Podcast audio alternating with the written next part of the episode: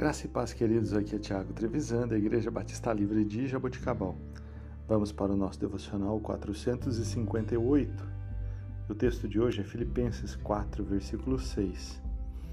Não andem ansiosos por coisa alguma, mas em tudo, pela oração e súplica e com ações de graça, apresentem os seus pedidos a Deus. Queridos, quem se acusa automaticamente ao ler este versículo? Pois é, eu entro nessa categoria. Fico realmente curioso para entender como algumas pessoas conseguem dormir tão bem.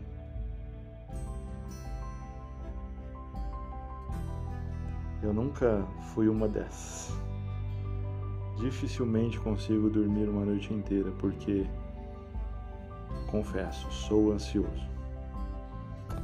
Porém, aprendemos e lemos que a ansiedade é um excesso de futuro e, em sua maioria, uma preocupação com algo muito que muito provavelmente não irá acontecer, ou pelo menos não da forma como imaginamos. Vemos no Evangelho de Lucas que enquanto os discípulos passavam por uma grande tempestade, Jesus dormia tranquilamente a mesma passagem. No versículo 6, lemos que devemos fazer, trazer a nossa ansiedade ou fazer a nossa ansiedade ser conhecida por Deus através das nossas orações. Fé e preocupação por algo que ainda não aconteceu não podem coexistir. Ou temos fé ou ficamos preocupados. E falo isso para mim mesmo.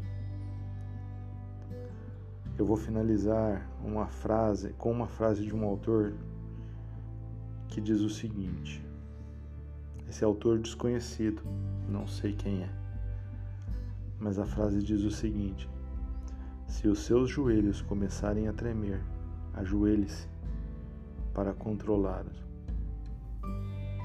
Quando tudo parecer assustador, simplesmente ore.